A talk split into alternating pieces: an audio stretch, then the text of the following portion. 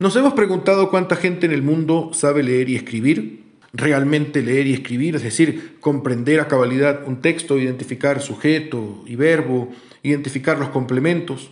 Saber leer y escribir es el primer paso para garantizar dignidad y goce de derechos humanos, ha dicho Naciones Unidas.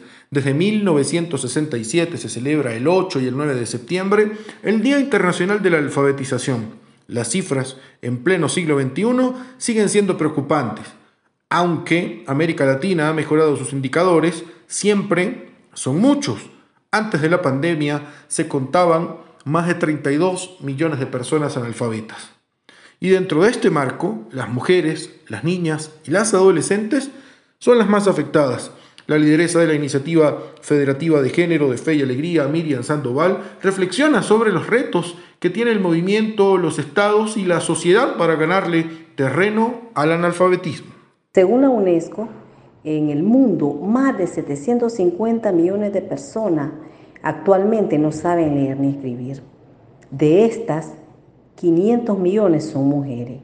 Esto pone en evidencia el alto riesgo que significa la agudización de la situación de pobreza y exclusión que sufren las mujeres en el mundo. Para lograr cortar estas brechas de desigualdad, uno de los principales retos que nosotros consideramos es vencer la situación de desventaja que supone para las niñas y para las mujeres lograr acceder a una educación de calidad. Se deben promover campañas de sensibilización y formación a la familia y a la comunidad para ir generando estos compromisos y el apoyo a esta educación en igualdad de oportunidades para niñas, adolescentes y mujeres.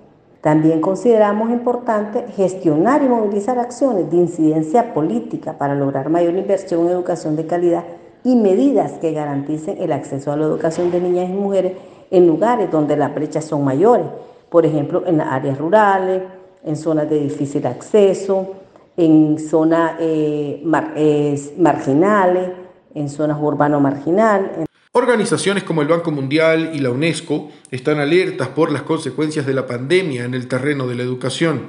Se estima que el 70% de los niños, niñas y adolescentes sufren pobreza de aprendizaje, que durante la emergencia sanitaria desaprendieron y hoy día no son capaces de comprender un texto sencillo.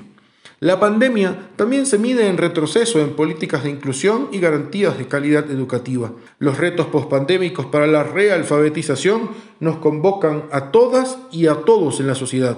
La educación sigue en emergencia y el analfabetismo es otro virus letal. Desde la Federación Internacional de Fe y Alegría en Bogotá, Colombia, Héctor Escandel, en buena compañía.